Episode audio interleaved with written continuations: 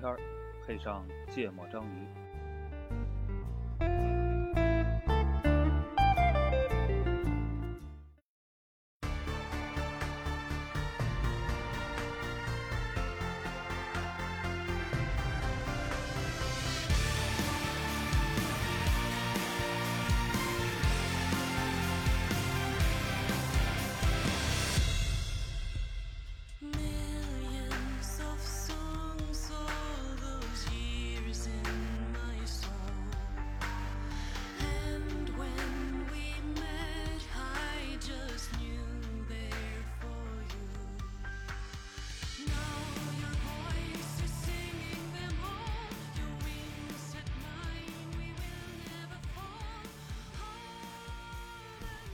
大家好，欢迎收听《芥末章鱼》，我是肖阳。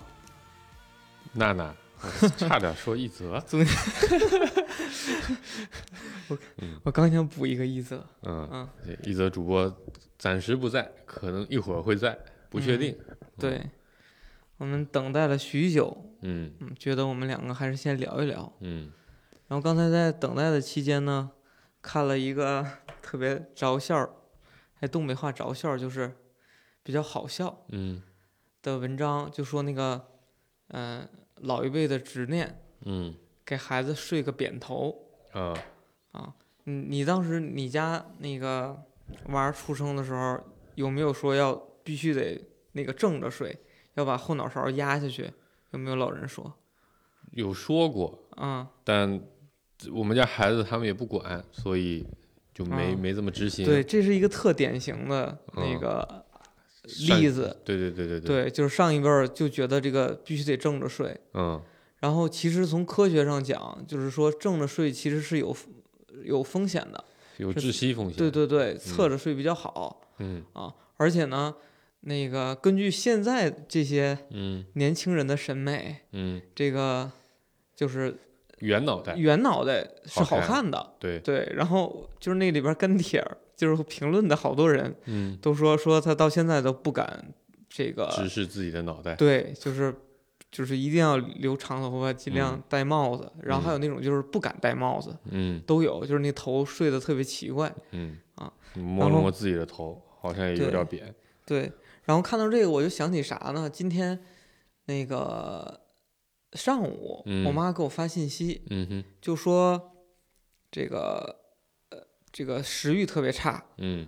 然后家里边的水果也不好，嗯。然后我就发了一句，我说你想吃啥告诉我，我给你嗯买，嗯。吃啥都行。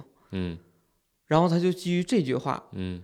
就跟我是发了好多好多语音，我可能嗯。我我有好多都没看嗯。啊，就那个表达的意思就是这个孩子也是那个儿女嗯。啊，就靠谱嗯，啊，说养养孩子为了啥，巴拉巴拉讲了一堆，为了啥？就是就是为了有水果，对就需要吃水果的时候有人给买。，对，就是就是类似的吧，有问题有人能给解决。嗯然后我就觉得这个挺 PUA 的，你知道吗？就是我我感觉我从小就是呃受到的原生家庭的影响就是这样的，嗯，就是小孩儿得得对对得有这些孝顺父母的对，因为。因为他呃因为因为我父母确实也挺孝顺的，嗯就是我我看着他们就照顾我爷爷啊等等的，嗯我姥爷啊等等的，然后他们就会经常把这些话放在这个嘴边儿嗯啊去讲，所以呢，我就想聊一聊啊，嗯就是就是这个老一辈儿，包括自嗯己的父母，这嗯这些执念，我觉嗯得他的执念就是养儿防老，嗯，就跟我们各种观念上的差异吧。吧对对聊聊举些这样的例子。对对对嗯对，聊一聊就身边有有没有什么样的例子嗯啊？我我觉得养儿防老是一个一大批嗯哼这个父母的这种执念，嗯嗯尤其在一些广大的农村地区更严重一些对啊。然后各个地区可能也有一些差异，嗯哼就反倒是现在很多的城市里都说喜欢要女孩儿，嗯对吧？然后呢，但是在农村就生不出男孩儿，不行，得继续生对，啊。然后目的是啥呢？你因为说他养儿防老啊对对养女儿不防老啊。对，就嗯就说什么这个，就，是就是古话啊，实际嗯。情况怎样，我们等会儿再讨论。对对，嗯。然后就说什么这个呃，女儿是嫁出去的，泼出去的水，对，嫁出去的人泼出去的水对，是属于别人家了，嗯。啊，然后儿子才是负责给他们养老这个养老送送终嘛，对对对，啊，然后我觉得这个就是就挺奇葩的一个理念的，到现嗯。在竟然还有很多地区还是这样，啊对，嗯是，对，然后甚至呢，当这些女孩儿嗯。长大成为妈妈的时候，嗯。也依然会去接受这个观念，她也嗯。觉得必须得有个儿子，嗯。我就挺奇怪这个这个这个逻辑啊，为什么到现在还没有改过来？因为因为我为什么觉得会有这个疑问，嗯。就是因为在我身边里边，我发现的很多的场景里啊，都是管爹妈的都是那个女孩在管，啊，儿子们都是特别不靠谱的去霍霍去了，对去各种惹事儿，去嗯挖坑去了嗯，啊。这不就是网网络上女权一直对这个事情非常有意见的一部分证据吗？嗯。就是说实际上啊，这个最后顾家的啊，所谓什么伏地魔呀，嗯对吧？然后这个这个各种照顾老人的，嗯。都是这个女儿偏多一些，但是呢，家什么家里的资产啊、财产啊，对吧？嗯传儿不传女，嗯对吧？这感觉小时候什么读书的机会啊，嗯，各种资源啊，也都是给儿子的多啊，这个矛盾还挺多的对啊。，我觉得这过去确实，我自己身边观察啊，嗯就是上一辈人，你看，哎，上期不是讲了我舅舅的故事吗？就我我姥姥其实到了呃老的时候，我舅当时不是经济条件不行嘛，所以基本上都是呃这几个女儿，女儿多嘛，六个，嗯大家分担着呃供的，嗯每个月给点钱，就其实而且就我们那地方呢，其实呃这个重男轻女的倾向啊，现在其实好很多了。嗯以前其实是更明确，就就不能说重男轻女吧，就是这个男女的社会分工啊是特别明确的，就家庭主妇是非常多的，嗯所以呢，所谓的这个呃呃女儿供着，其实有很多都是女婿供着，就是养养养家里的老人，嗯对吧？就因为有很多单家庭主妇其实没收入嘛，嗯嗯，所以就是，但我我老就是特别坚定的，嗯，就是儿子是儿子，孙子是孙子，女儿是女儿，外孙是外孙，嗯就这事儿是分的特别开，特别开的嗯啊。但我觉得他们就是在那样的一个环境里，嗯可能原来体系也比较封闭啊，其实没有人来讨论过说，哎，这个事儿怎么就不对，嗯或者说他们他们也像我妈经常跟我抱怨，嗯就也不能叫抱怨吧，聊天的时候聊起来，嗯就说你看这老太太都是这个我们几个女儿供着的。嗯家里啥事儿啥点有点东西，从来不给女儿们留嗯啊。这个陪嫁的时候那会儿穷嘛，也没陪嫁个什么东西，那怎么这怎么就怎么就就我舅子来就啥都不管呢？啊，嗯类似于这样的抱怨其实也挺多的。但你看他抱怨归抱怨，他从来没有想过说，哎，那那是不是这样？其实你自己生个女儿，但他也没得选了，他已经生了俩儿子，对吧？其实生个女儿也挺好的。嗯像我那个，呃，我还有个亲戚，就我三伯，呃，现在当然也过世了，就是我三伯也是生了两个女儿，然后最后生了个儿子。嗯那会儿肯定也是多少有点儿这个更期望说有个儿子的这种心态。嗯但我我我那是我堂弟，也挺争气，就也也挺懂事，特别孝顺。嗯但他毕竟年纪小嘛，然后但是家里这个这个我我我堂姐刚毕业，稍微年纪大点儿，那家里的真的大小事儿，因为我我三伯开饭店的，特别忙，所以家里大小事儿都是他顾的。这什么我们家的那些呃人际交往啊、人情往来的嗯啊，都是他想着念着。他也他也比较大方，因为小时候三伯条件算比较差的，所以各个像我爸呀，然后各个姑姑呀，接济的也比较多。嗯，那我这我这堂姐也比较懂事儿，就天天就念着这些，呃，姑姑姑姑啊叔叔们的好啊，反正就就就就就这些事儿都处理的特周到啊。到现在就是每次只要过年我回去，就我我我堂姐肯定都在这个这个婆家嗯和娘家嗯啊帮帮忙着张罗啥的。嗯啊，反正我身边观察到的，确实啊，嗯就男的确实在这方面也不不那么会来事儿，对嗯吧？所以我我也觉得，其实家里都是女孩子照顾的多，嗯但确实大家心里想的还是说这个，呃呃，养儿防老，嗯对吧？家里有点什么钱啊、房啊、东西啥的都留给儿子。但我觉得这个差异确实，我觉得他们就顺着那代下来的。但你看到了嗯咱们这一代，就不存在这个问题了。首先，独生子女很多，对，就像咱们都还好，咱俩都不是独生子女，对吧？对但有很多就是独生子女，两边都独生子女，这个呃组成的新家庭。嗯那你说这谁发谁谁谁给他们养老啊？那不得共同承担吗？嗯，二养四嘛，这是比较典型的现在社会的一个模式。对，但我就总有人会想着就是，哎呀，还是要是有个儿子就好了。我我我理解啊，就我看到的是咱们周边嗯和或者咱们接触比较多的人，对吧？因为嗯咱们身边有丁克都很正常，对嗯吧？还有这些这个不婚主义的也很哎多对，没结婚的现在，啊。嗯那这个，所以你能能接受这个，就说我就特别想要个女孩，就盼着有个女孩小小棉袄，对嗯吧？比较贴心，嗯就就有很多人是这种想法，嗯但是还是在很多的这个，比如老家那边，嗯，就会听到说，哎呀，谁谁这个家生了个女儿对不太好，对，就会有这种声音出来，嗯而且是跟咱们年纪差不多的。我觉得嗯这个就是这个，呃，很多的，呃，就是我我理解是很多家庭矛盾嗯，产生的一个原因。啊，确实确啊实，就是嗯我我有遇到这种，就是呃，家里边女儿，比如嗯放假嗯也不回家，嗯就觉得那个家跟他没有关系，就啊没有结婚呢嗯，啊，嗯就是还是还是就是就你家里一般都有个弟弟哥哥对？对，就家里边一问，哎，是因为家里边有一个弟弟或者哥哥，小时候可能啊伤了女儿的心，对，嗯所以这种我觉得就这就属于父母的执念表现的过于明显了嗯啊。我之前在那个在在这个节目里边也讲过一个例子，就是那个也是一个大叔嗯啊，认识的大叔就说，哎，他女儿在这个协和嗯啊当医生嗯啊。这个教育程度也很很很好，嗯条件也不错，嗯说能不能给介绍个男朋友？嗯然后后来我就问了一下，我说那家庭什什么情况呀？他说他还有个儿子嗯，啊，就这姑娘还有个弟弟，对对，有个哥哥有个哥哥啊，有哥哥。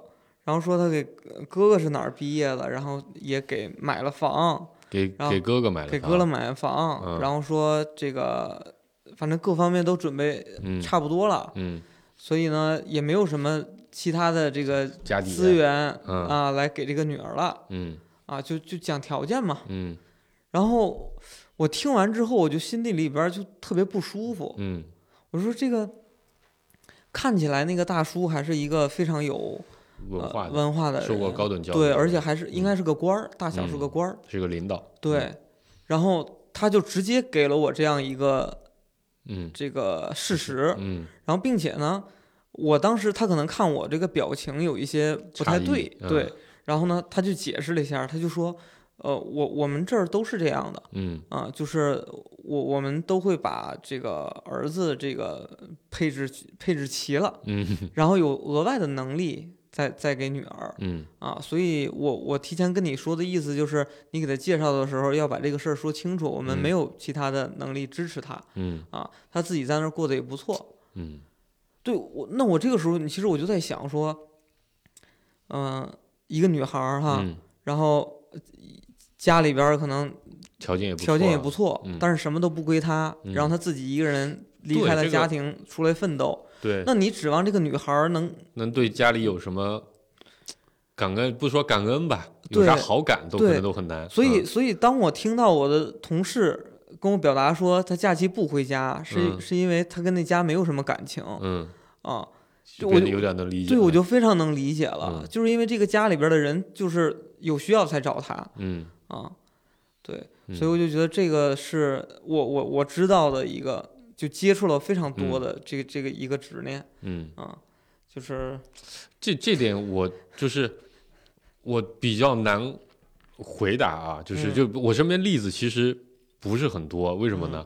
我们家大多数都生的男孩儿，嗯所以女孩儿呢在我们家特别少，嗯少呢就物以稀为贵，嗯，就都挺宝贝的对，啊、然后呢，家里有点能力的，肯定不止紧着。就这点，其实我也一直都就是呃，跟网络上看的嗯和我身边接触到的，其实对我来说一直都是有差异。有落差的。对，啊，我我我我有就确实，你讲这种事情肯定是客观存在的，我也嗯相信肯定不是那么少，嗯但我身边确实不多。我一直在想为什么，像呃，我有个呃表妹，是我为数不多的，就就就总的就两个表妹，就跟我妈这边的关系还比较近的啊。然后呢，这个呃我妹妹呢就嫁了一个也是家庭条件还不错的，是我姨做生意的那个呃店面的租的那个店面的房东，嗯然后大家都是在这个这马路上做生意的，大家都还比较熟。嗯然后儿子年龄也合适，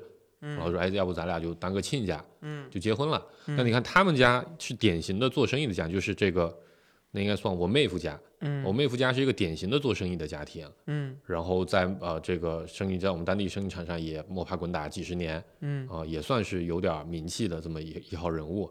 然后都说这个福建啊重男轻女特别严重，嗯，对吧？尤其莆田这种地方一提出来，都觉得哇，这都是门愚昧、嗯落后、封建这样的地方的典型代表。这可能只有广东人这么说吧？没有没有没有，就是是吗？莆田一直在外，就是我接触过很多挺多人的，啊，都说觉得接触的福建男孩子都啊太大男子主义了。好吧，遇到山东人遇到少了。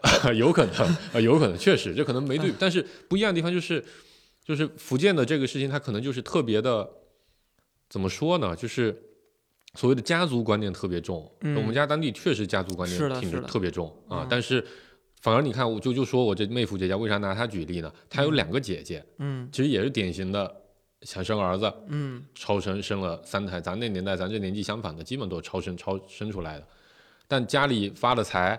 嗯那三个小孩儿，那都一人一套房子嗯啊，都买在厦门。但你说真要有点偏心，就是男孩的房子确实大点儿，女孩的房子小一点儿。嗯那他的理由是说，以他们家的条件，对吧？这个呃呃，如果说这你俩女儿要嫁，那肯定男方条件也不会太差。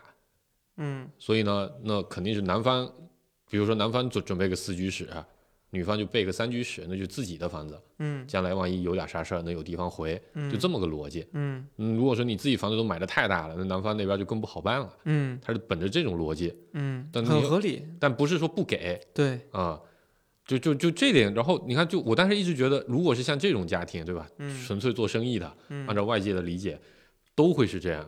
但我其实身边观察的这个情况，然后呃，像我还有一些表哥表姐什么结婚的，嗯基本上也都是这种逻辑。嗯啊，家里有能力，房子多一点一人一个；没能嗯力，那就是你嫁妆，男生可能备个房子，女生多备点嫁妆嗯啊。那那确实就看情况了，对吧？嗯这个女女生自己找的对象，如果条件还不错，那家里可能就少支持点儿嗯啊。如果说两边条件都挺差，那大家就差不多，嗯尽量给置办上。我就觉得这个，就反正我我看到的这些例子啊，可能比较多。我那我刚才特一直特别想问一个问题，嗯你身边这个呃，大家现在多多少少有小孩嘛？嗯，照顾小孩的是婆婆多呀，啊，不是姥姥多呀，还是奶奶多，呃，姥姥多。对吧？嗯就我现在观察身边也姥姥多，嗯就是按传统来说，对吧？这个所谓的养儿防老，嗯这里面其实隐含着一个义务，嗯就奶奶你也得管小孩儿，嗯得带孙子，嗯对吧？基本上都是奶奶带的孙子孙女的，嗯，但你看现实社会里现在其实也不是这样我我觉得这里有另外一个层面原因啊，啊，就是一般现在这个年轻的女孩不愿意跟婆婆一块儿待着，对对啊对。所以就把自己妈妈叫过来了，所以就姥姥变得多了。原来确实有一个区别啊，原来你嗯说像我们在我们老家那种地方，你结了婚，嗯，那呃，那时候住房条件肯定不像现在，大家房子都多，对，很多时候，那像我哥，嗯这个我嫂子就跟我嫂子我哥一家就跟我爸妈住在一起，嗯对吧？那这种情况下，就是你你大家就住一房子里了，嗯，呃，那奶奶刚好也在，那肯定是嗯奶奶照顾。对，但你说现在这社会，感觉像咱们这种，反正都在外地，都得叫一个人过来才能照顾得上。那谁来其实差不多，都有选择。那肯定叫一个呃相处更融洽、矛盾更少的、更合适现在。就是这个没事儿吧，这帮年轻人他不愿意跟父母在一块儿待着，对对吧？你自己三口或者这个就是自己这辈儿的人在一块儿，他自在一些，对，对吧？你给老人叫过来，总是会有各种各各样的问题，嗯，矛盾所以多多少少会有在那里边选的话，这个能选的 就尽量选一个自己这个舒心一点儿的，对。对对对，啊。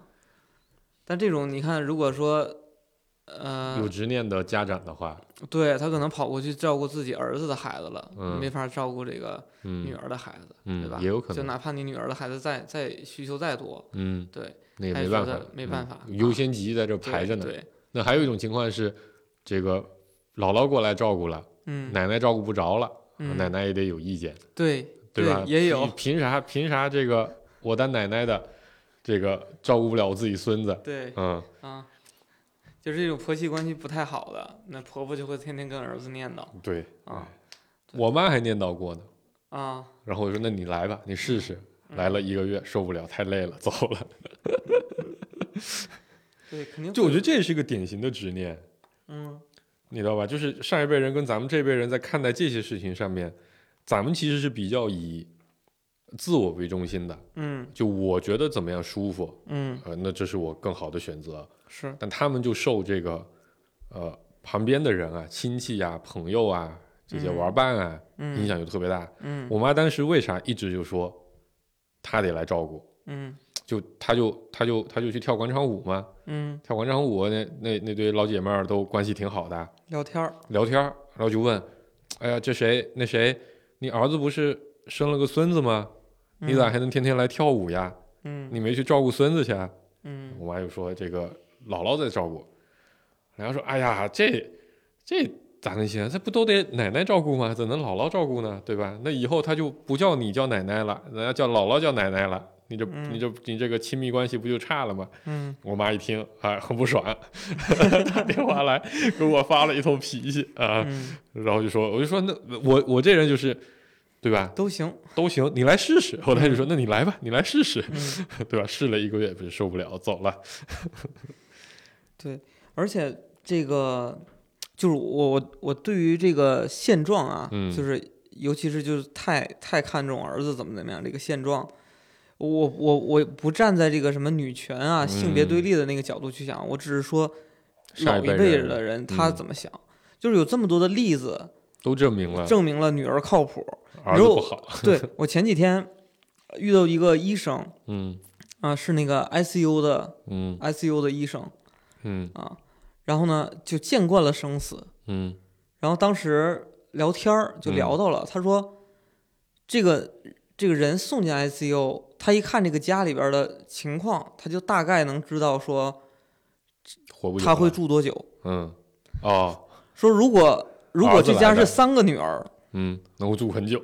这个这个老人就会非常遭罪，三个女儿，三个女儿就非嗯。常遭罪，因为三个女儿就想方设法拉着女婿，六个人一块儿把这个老人就想办想方设法治好。啊，他遭罪就是指说他可能本来也治不好，但就对对对，就要在里面耗的时间对，就是一、啊就是女儿会有这样的一个一个心，嗯。就是一定要让她然后有活下去。三个女儿三份钱，对。就能住得更久。对，嗯。就是会就是砸锅卖铁。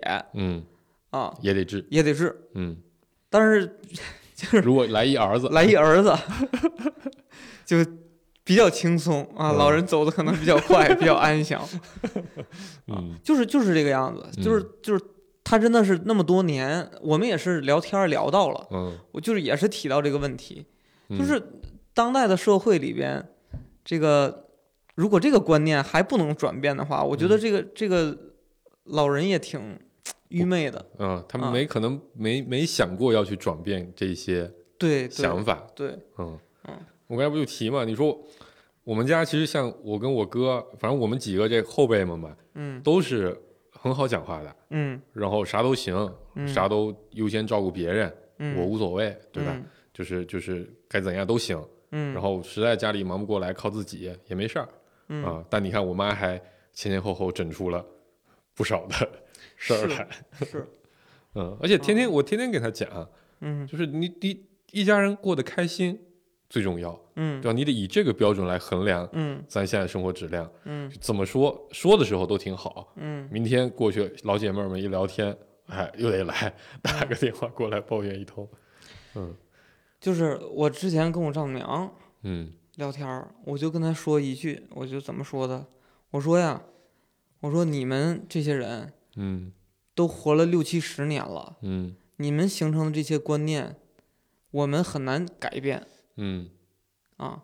但是呢，我们至少受的教育嗯。啊，我们看到的新的世界嗯。比你们看的更多，嗯。我们我们的认知嗯。跟你们是不一样的，嗯。也请你们尊重我们。嗯。啊，就就是说这种话。那我为什么这么说啊？嗯。就是他他们，哎呀，就是他们家那边就很多奇怪的事儿，就嗯家里边的事儿。嗯然后呢，我就认为他们过于的干预了这个呃那个那个我大舅子女的生活，嗯对的生活。嗯那他就有一个执念，这个执念叫什么呢？就是这个不能离婚。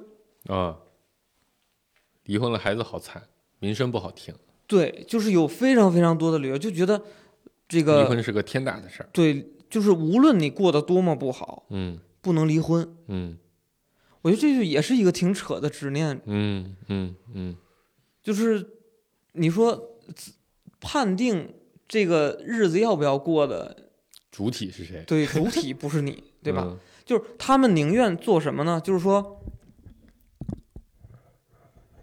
这个有什么问题，你们解决不了了，我代替你们去解决，嗯。就会非常深入的去干扰这个人家年轻人的生活。嗯。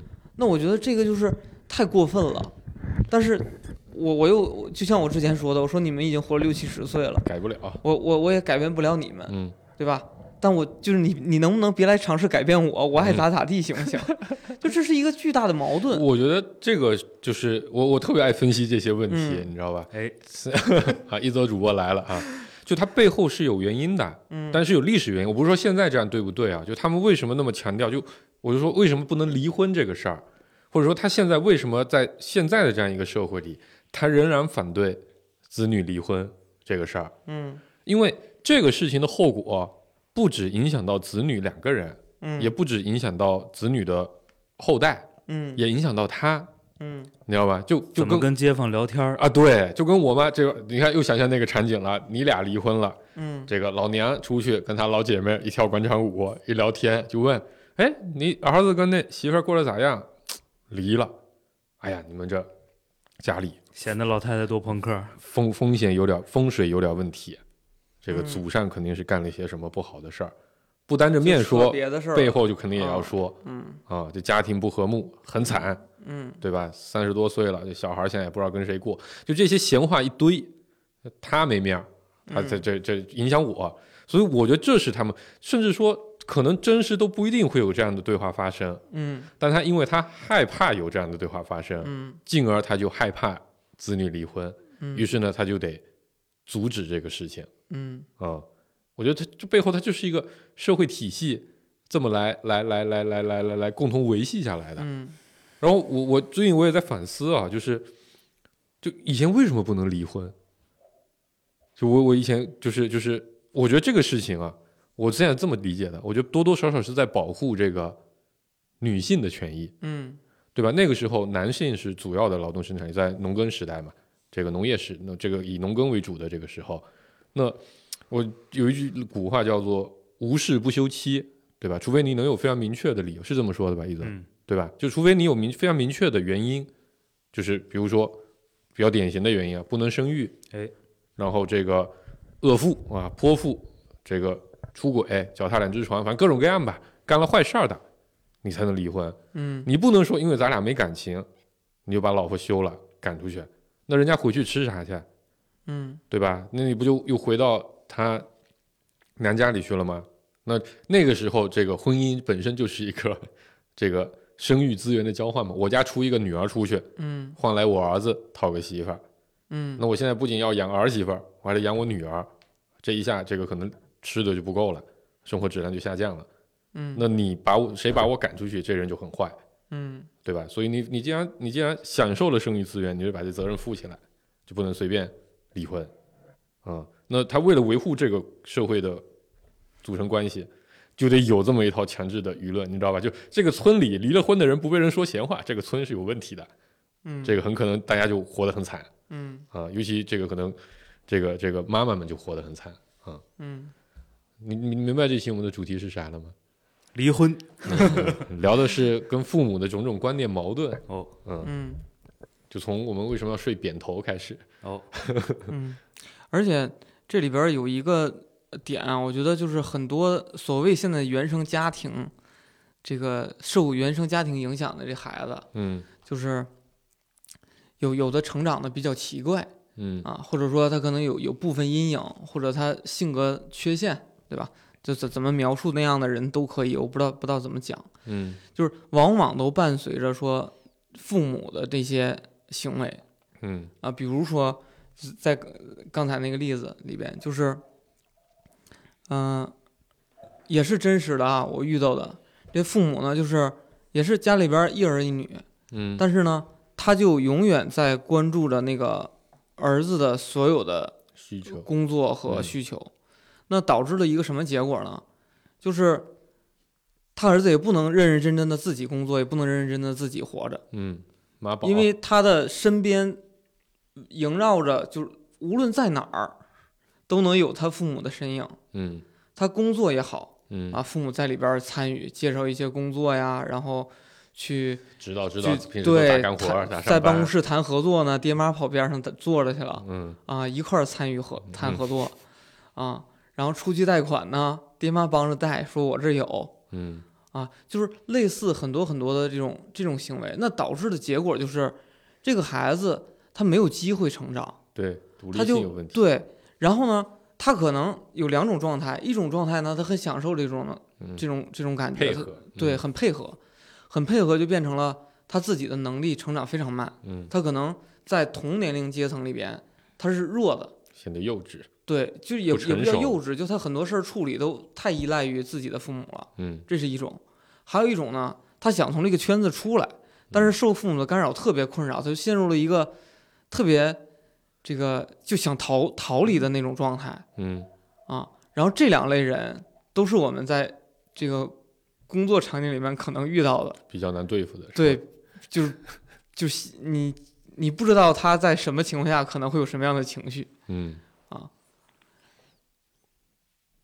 对，这也是我我想讲的这一类啊，就是嗯。太太关注这个啊、子女的成长。他但这个我举的例子里边是关注那个男孩儿，但不一定，有可能嗯在有一些家庭里边之前有这种叫什么十八岁了还没有自己这个呃放学独立放学啊。走回家，嗯，就是永远他爸爸都在后边跟着。大学还有父母在大学旁边租个房子，天天在学校里啊就是就看着呢，是就是他上补课班儿放学，嗯然后呢，这个就不让爹妈送接嗯接送，但是呢，那个那那个那个女孩的父亲就永远可能隔着一条街或或者在街对面，啊，也要保护着。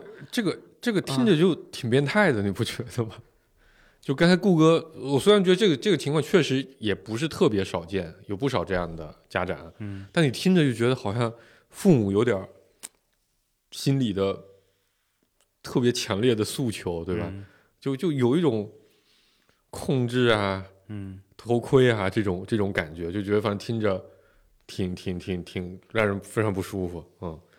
因为我有一个小学同学确实是这样，这个呃不知道为啥，反正就觉得这孩儿子特宝贝，嗯。然后这小孩呢确实也不是那么聪明，嗯。又皮，嗯。你嗯知道吧？就小时候那种又有点憨，又有点笨笨的，看起来有点笨笨的，又调皮，天天爱捣蛋，然后跟人呢交流也不是很顺畅的这种人，就特别容易在学校里招欺负，然后班主任也不喜欢，上课老捣蛋嘛，那父母就更更更害怕了呀，更担心了呀。就那个同学就是他妈一直跟他，就是上学放学天天跟在他后面，呃，到了高中以后，确实就是不让他紧跟在后面，就是他妈就隔着三十米、四十米远，在后面那么跟着，一直跟到高中毕业。然后大学之后，因为大学了，就高中毕业之后就没消息了，不知道有没有到大学里面也跟着。那那小孩真的就是，就几乎什么事情都没办法自己干，嗯，这是病态吧？就是有点，我也我也觉得是有点病。我我我本来看到这个题目的时候，我以为话题要比这个嗯。轻松 啊，嗯。对，然后呃呃，他妈还跟我吵过架啊。啊，就是因为那时候我是班里的班长，嗯。然后呢，在小学那个咱们那个年代上小学对吧？班长嗯。就是要负责管这个纪律、嗯。记名字、嗯，批评同学，这都是嗯。班长的职责或者说权限范围内都可以干。都可以干啊。然后有一次就是呃，老师要留堂，然后就让我他还但老师在办公室还没忙完，就让我组织这个这个大家在学教室里待着。那那你好像说过这事儿，对对对，反正他他就跟我我靠在在在在走廊里大吵了起来嗯啊，就是就是，然后吵一吵着吵他就哭了。你想一个那会儿应该也得有个三十多小四十的一个一个一个一个阿姨嗯啊，吵着吵着就哭了，你们所有人都欺负我儿子哦，啊，我也确实有点有点有点病态。嗯，然后还有一类，还有一类父母，干嘛呢？就是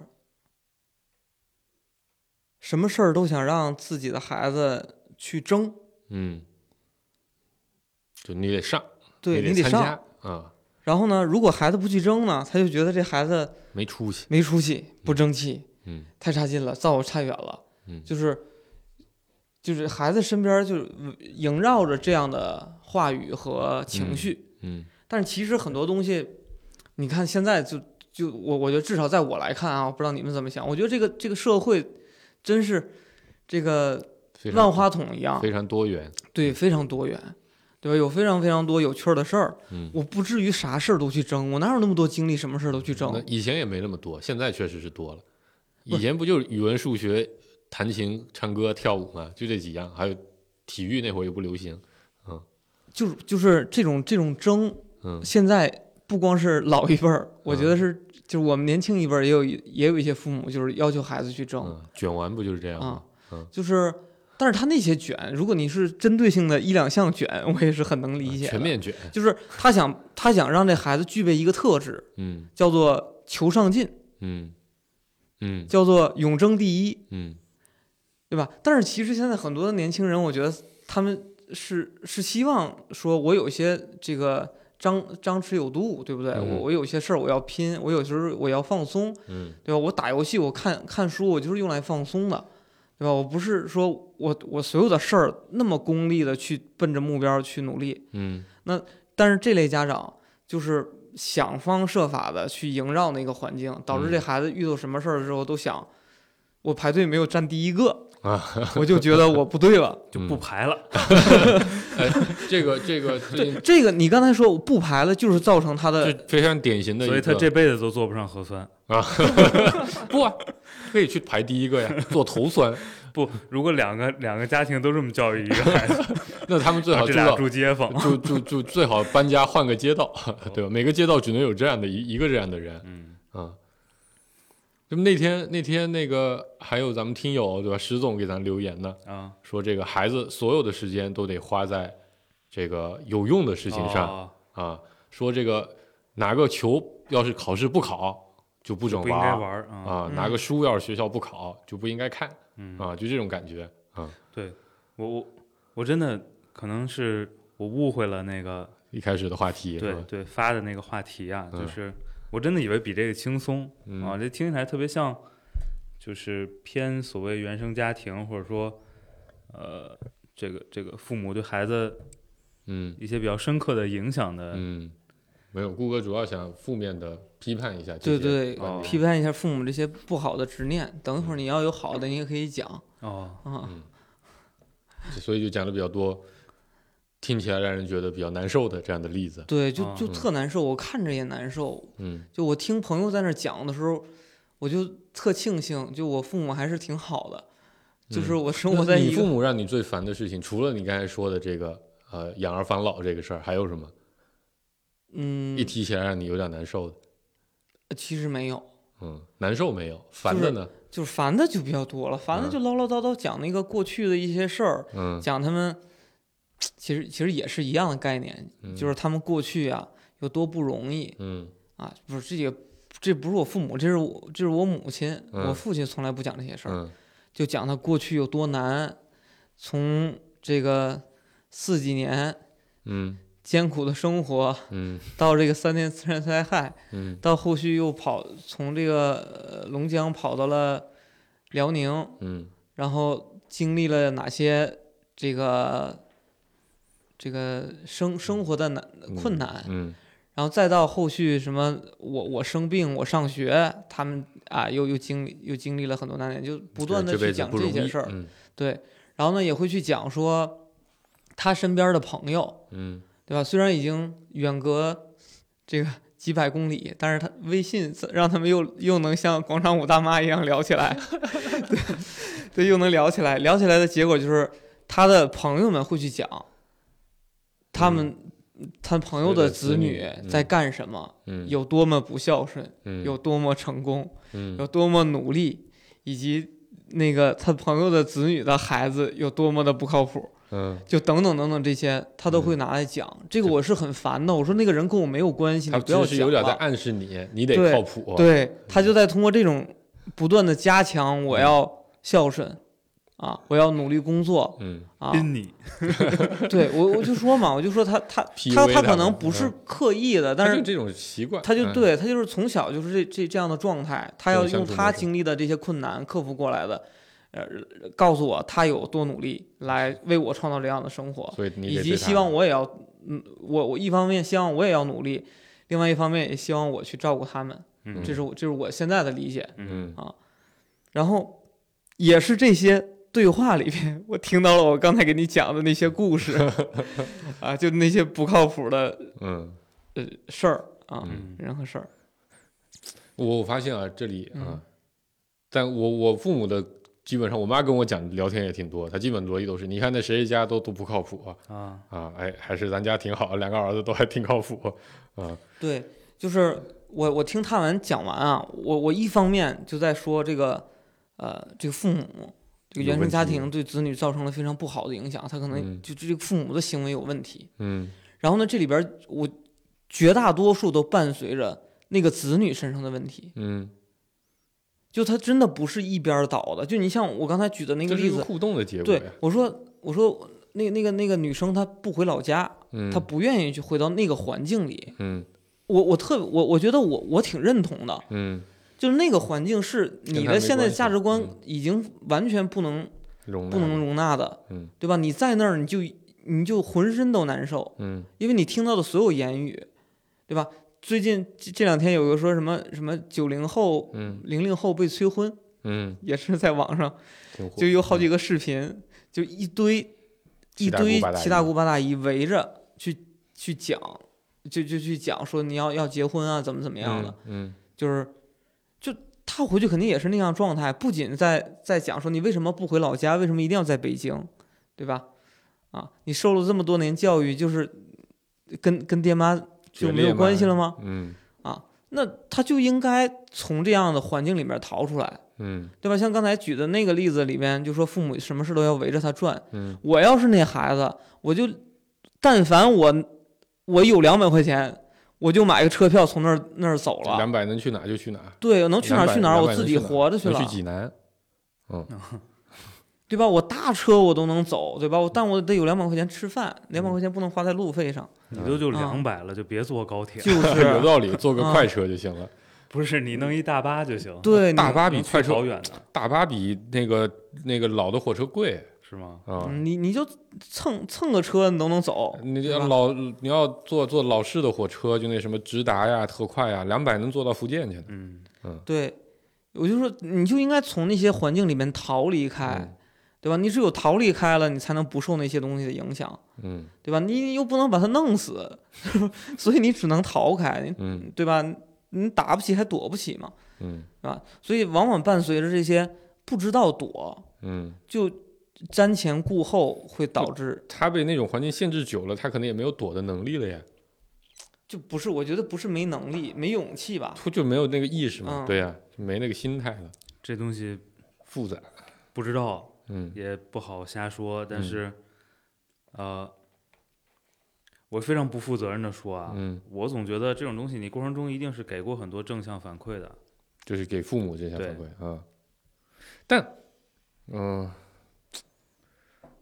我我其实一直有个对，但就是就刚才说到这个，他要是没这意识，我觉得也挺。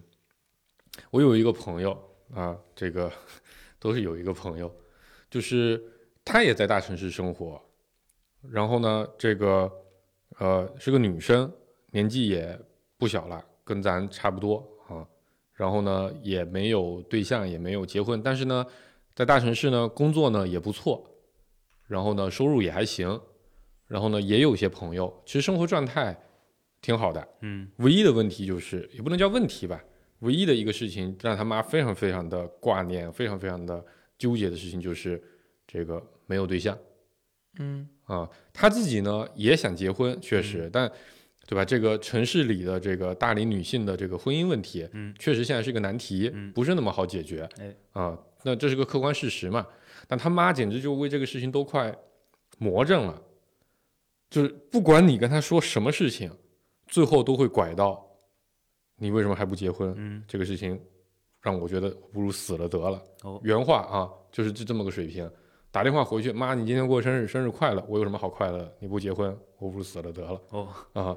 妈，我今天过年了，过逢年过节了，我给你打两千块钱红包，我要钱干嘛？你又没结婚，我想抱孙子，然后不如死了得了。嗯在街上看到逛街，逛到什么，我们都小都都一块儿的嘛，看到什么小学的同学、初中的同学，谁谁家他妈带了个娃，嗯他在他妈在跳广场舞，这个别人家领了个娃，没有广场舞可跳嘛，要照顾娃嘛，羡慕呀！哦打电话过来，你在干嘛？我在开会，你等会儿再开会，你听我一顿骂，嗯一通骂完，你看人家都有个孙子可以带去，不用跳广场舞，我为什么就得在这边跳广场舞？没有孙子可以抱他适合干一保姆啊！是吧？解决了好多问题。这个我还真跟他建议过，你知道吧？因为那阿姨我还挺熟的，不行啊！他还跟我语重心长说：“你不懂啊，你是有孩子的人啊，你不懂我们这种没有孙子可以带的父母的心。”嗯就我觉得有点魔怔了。嗯但你刚才说这个，他给过什么正反馈？呃，我这同学呢，肯定也是孝顺的，就是他也不好天天跟他妈冲突，嗯他妈呢又非常的呃情绪化，因为一直在，我觉得也不能叫从小来，反正在一个被保护的比较好的环境里，就没怎么在社会上工作过，然后呃，就是就是这个老公走的也比较早，然后一直是妹妹在照顾这个这个这个我同学和他妈妈，嗯。所以也没怎么也不太用发愁这个经济的问题，啊。嗯。所以他一直就是一副对吧？无忧无虑没事儿可干的状态。嗯。然后呢，所以我同学又觉得不能刺激他，嗯。一刺激他他就离家出走，嗯。真离家出走啊，然后就得发动所有亲戚全全程找去。我同学在上海跑回去找过，嗯。这这多头疼，那只能顺着他，不管什么时候打电话过来骂他，都得挨着，你知道吧？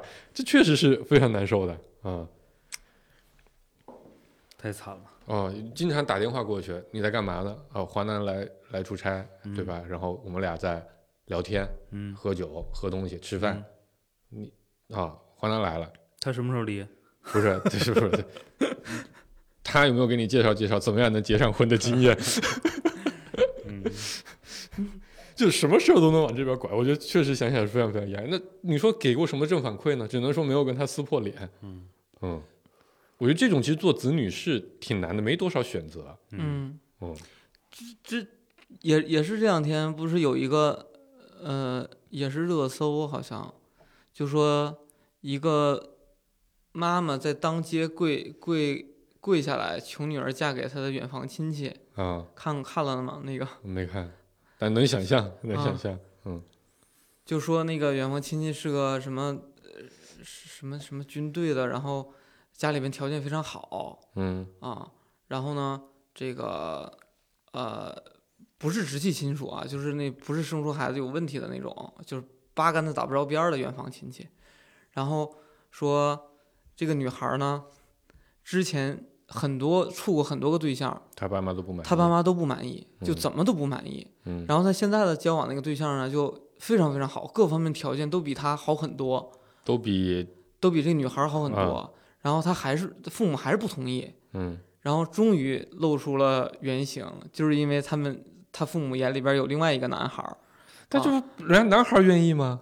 人也同意啊，啊，就人那边同意呗，种就是，哎，就是咱就我我觉得咱们这咱们这个社会吧，就是我觉得父母跟子女互相的牵绊太多都，太重了。嗯。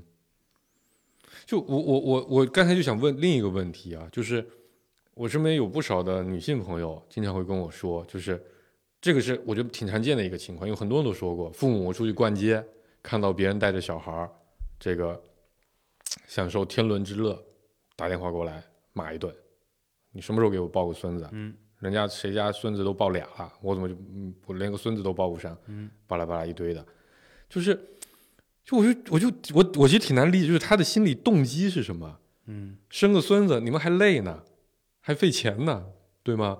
你现在这人肯定不是这么想的。不，但我就不理解这个逻辑是啥？嗯，就我生不生孩子，就就他们就想要有个小孩逗嘛，就就小孩在这个这个，不是啊，他就认为，他就比如他就把自己自己的任务定到那一步了。就是我现在必须要完成这个任务了。对啊，我现在这个任务还没完成，我也瞎说的啊。这 OKR 还还还有有点有点问题，啊，到时候去这个地府那不好交差特别目标导向。啊，嗯呃有点可能哈，嗯就是可能可能就是父母在那边都有一一系列的目标，啊，这个目标就是在我走之前，就他觉得他的义务是，呃，我的孩子有了下一代，我再得看帮他，看看个看大嗯啊，看到小学毕业，我的人生任务才完成啊。嗯我觉得这心态就就就挺难受的。嗯，你要这么说呢，确实其实有一系列的任务，这就是执念呀，这你跟他有啥关系呢？所对啊，就是我不生个小孩儿，你一般理借口会有，不是叫借口，理由会有什么？你老了之后怎么办？对吗？我有小孩，我老了之后可能也没人管呀，对不对？那么多失败的例子，对吧？然后你说这个这个，你你想享受这个逗孩子的乐趣，那你有很多替代的办法，嗯不行撸点猫，撸点狗，嗯不行去当保姆，撸点别人家的孩子。但我我现在你刚才一说，我觉得还挺有道理的，就是感觉上一辈人他对每他就对自己有一系列的目标，嗯供你上学，培养你这个呃呃呃叫什么？上大学，上完大学得帮你安顿个好工作，安顿个好工作，给你找个好人家，一起组建个家庭，给你买套房，有能力的话，对吧？就是如果每哪一个事情我没做到位，我没做到，我觉得上一代人都会觉得自己好像有点失败。你都不用上一代，顾哥也把自己的这个人生目标锚定在各个大学毕业，对不嗯对？但我不干扰他呀。那比如他不上大学，我觉得顾哥不一样，顾哥就觉得他这是他的义务，不是他的目标。对呀，嗯，我觉得这是两码事儿。就义务就是，如果你不反对，我我我得我得这么干，你接受的话我就得这么干，对吧？但如果你拒绝，那我可能就不这么干了。好了。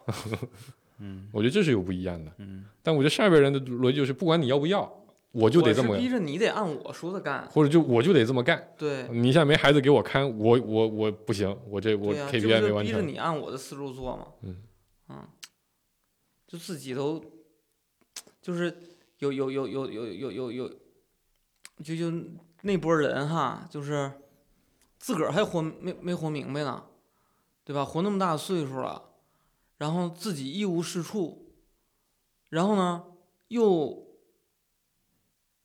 就自己又没什么事儿干，天天呢就盯着自己子女，对吧？然后，嗯，这说什么呢？说哎呀，这个时间过得太快了呀，这爸妈转眼就老了，嗯，对吧？老了那你。找点事儿干呀，谁也没让你这荒荒荒废这些日子，对不对？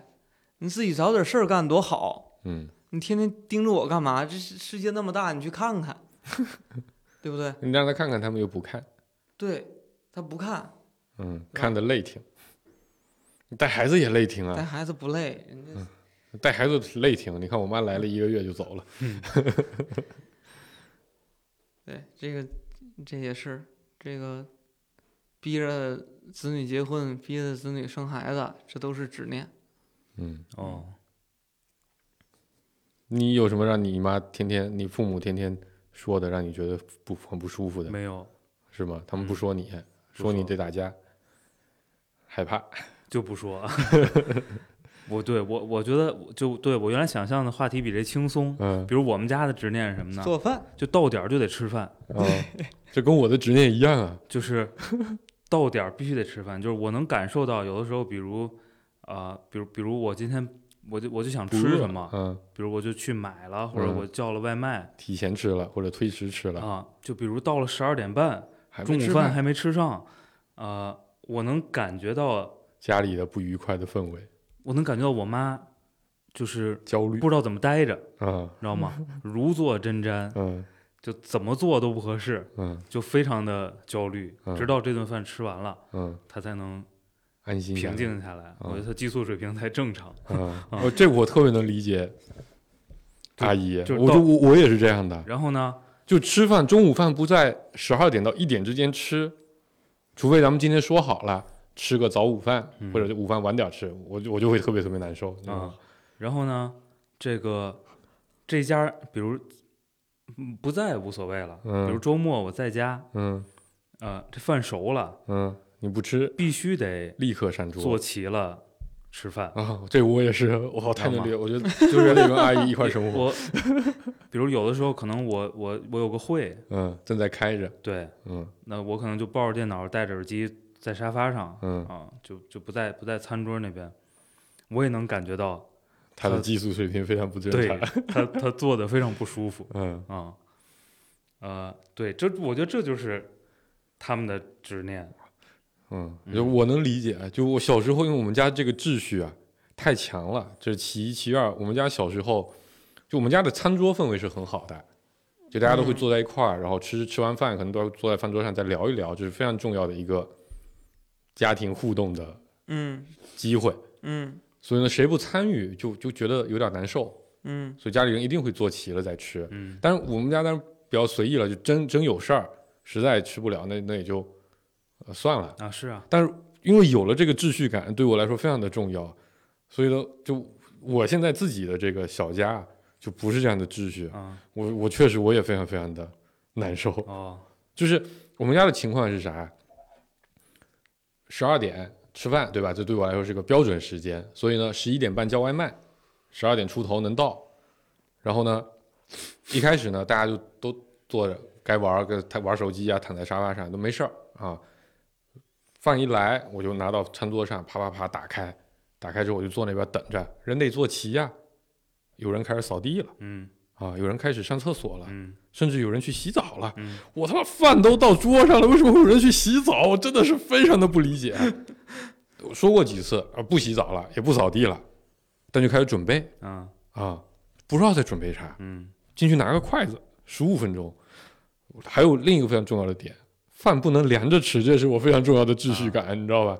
我靠，每次等在那个时候，我就非常非常的焦虑，啊我就过去问他能吃了吗？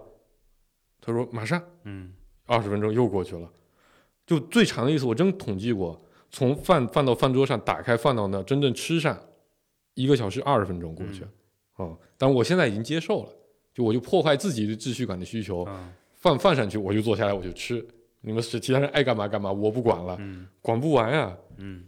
然后我真的我十二点二十吃完，最后这顿饭开始收拾的时间两点半都有可能，嗯，嗯，然后对我我觉得我老了之后可能会是跟嗯这老娘跟跟比如伊泽老娘一样，比如我爸，我爸呢很多年养成的习惯，我就从他从我很小的时候，嗯从他年轻的时候，啊、就反正晚上临睡觉肯定有一套活儿，嗯嗯，比如以前北方生炉子，他嗯可能得检查啊。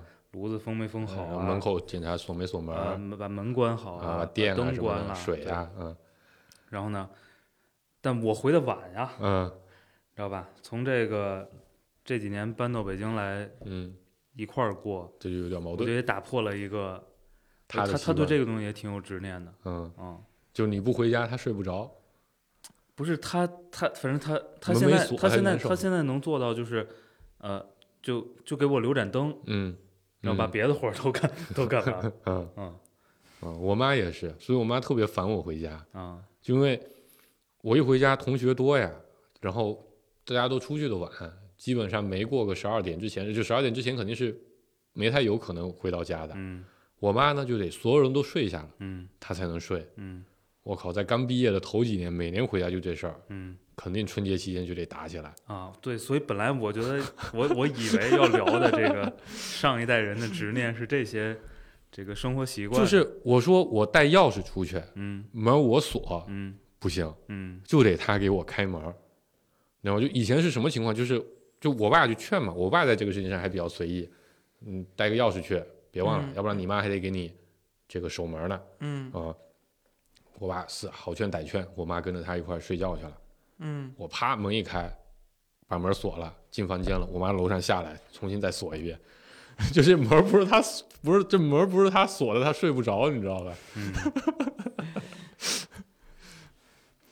我我就是你吃饭里边那个典型，不扇桌的那个是吧？，对，哇塞，太讨厌了。就是就是呃顾哥以前上学也是，菜都上桌了，他还在点菜，就是你爱就吃饭对我来说 痛苦。比较痛苦，嗯对，我不把吃饭当成一个大家聊天的那个时间，嗯就是我把它填饱肚子就行，就除非你告诉我今天是聚会，嗯对吧？不是为了吃饭，是为了聊天的。OK，你嗯吃饭是次要的，我是坐在那儿跟你聊天，伴随着吃饭。嗯我要是今天你就把饭摆在那儿了，我爱干啥干啥，我那菜放凉了两个小时之后吃，那也是只是为了填饱肚子，所以我就是不去。对，我觉得上一代人跟生活习惯有关的执念还挺多的，挺多的嗯啊，嗯，就是反正我，嗯，我也打破了很多，对，包括早晨不能洗头。啊。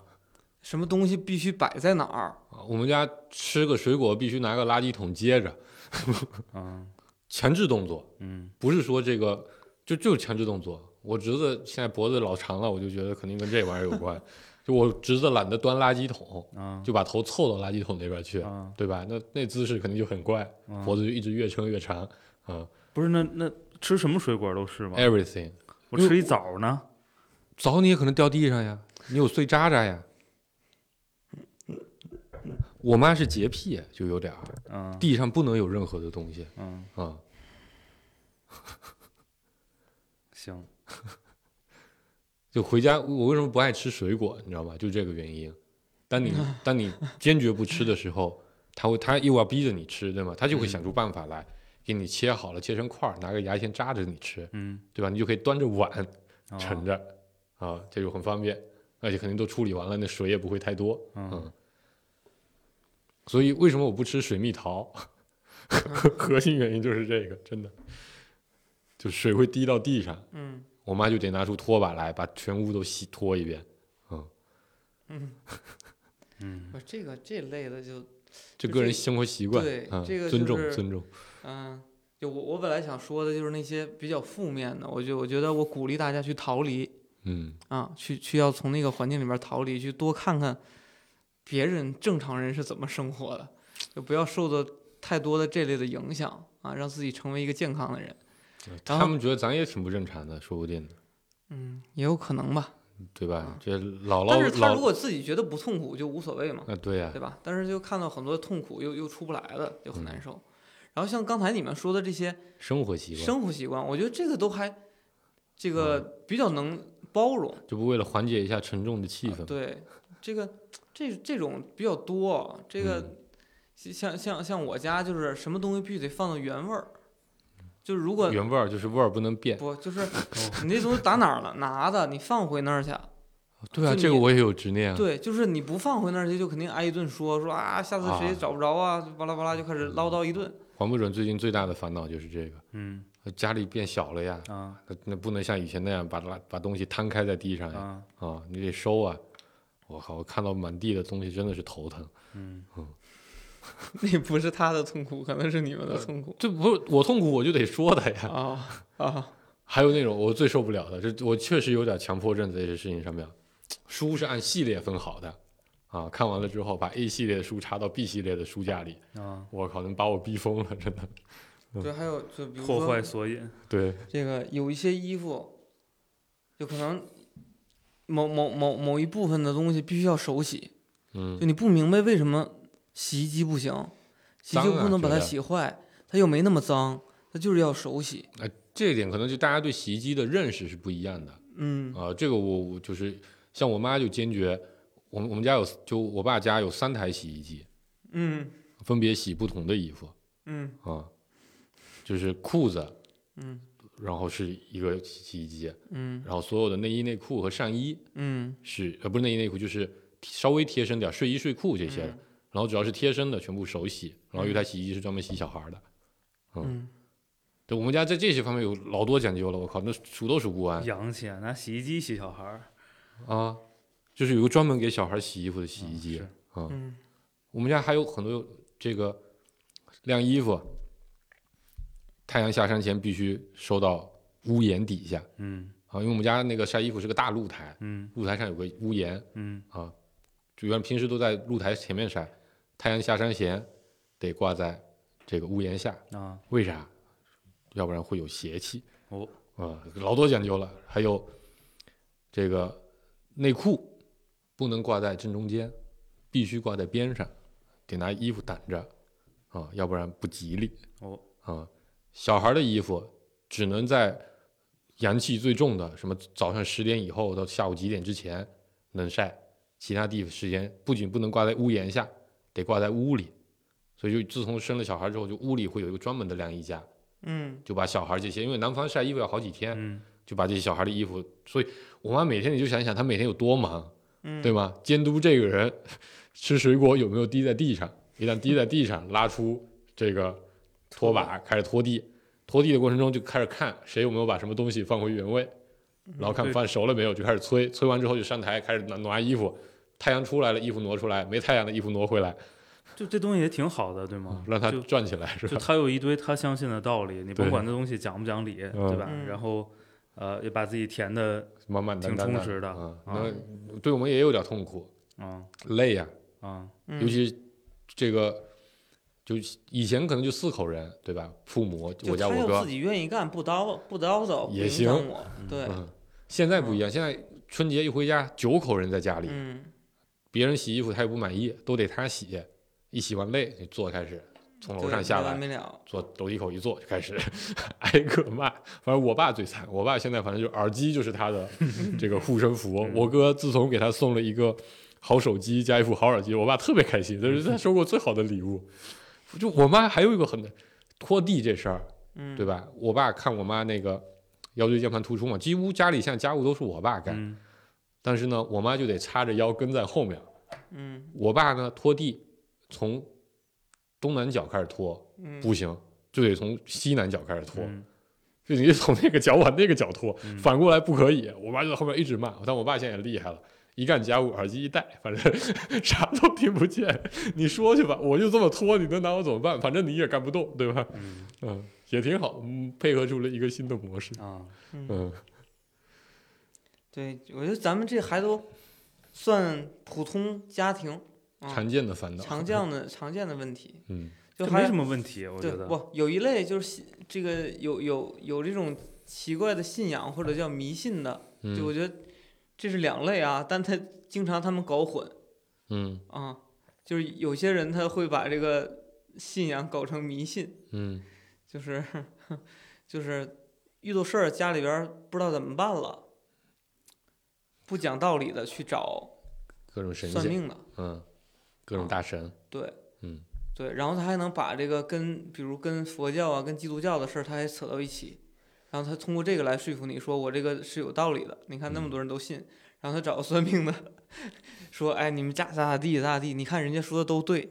嗯，就他那就算命先生可能大多数时候讲的都是搁谁家都对的话，对，所以他一定会个专门的词描述这种话语，嗯嗯就是叫什我忘了叫什么，反正就有个专门的词嗯啊，就是什么星座呀，什么都都是按照那个原理来的。对，然后他花了一笔钱，算了一个结果，然后要求所有人按照人家算的这个来。嗯。说算命先生说了，这个事儿你这么干就没啥问题嗯。啊，就能把这个危难渡过去，嗯。这就大家就不吵了嗯，啊。然后他说完这个，确实可能不吵了，就特别无语。没力气吵。对对，我这这两期聊完，我觉得咱一定得录一期我的大姨。我大姨在这些事情上，那真的是相当精彩了，嗯，对吧？除了这个健力宝拉环换戒指，对，还有各种各样的求神拜佛问卦的事情。嗯对，尤其是他们还成成片的，就是他我我理解啊，他们信某些东西的时候，往往都是身边人给他讲了很多案例嗯，啊。这个老姐妹儿凑一块儿，老姐妹儿广场舞 凑一块儿，嗯对，对吧？远隔几百公里还能微信凑一块儿嗯，给你讲讲啊我我妈那四个姐妹儿六个群呢，啊，真的，就不是我那个的那个，你知道吧？我妈有一天给我解释，这个群是干嘛，那个群是干嘛的，六个群，嗯。嗯，对，但是为了研究社交产品，爸我妈做了一番用户调研，嗯，他们互相的正面加强啊，然后就相信了某些东西，嗯啊，挺可怕的。嗯怎么能有六个群呢？就有一些群废了，但是聊天记录还得存着，知道吧？有一些群本来不打算拉他，最后还没办法，他又加进来了，于是又得再建个新群。嗯 在哪个时候什么在哪个地方一说说漏了，哎，嗯没办法把它又加进来。嗯，嗯，行吧，是不是差不多了？我不知道你们前半场聊没关系，这期就是挺欢乐的一期。哦，是吗？其实挺欢乐，啊，我进来时感觉不怎么欢乐。就不怎么欢乐，但挺解气的呀。对啊，就吐槽一下这些见到的一些嗯，没有考过试的父母。倒也考过，嗯，就是考的不太难。嗯，嗯，就跟现在那个北京的初中考高中一样。嗯，对，应该差不多。嗯，行吧，差不多了。那不考，那现在这代长大了。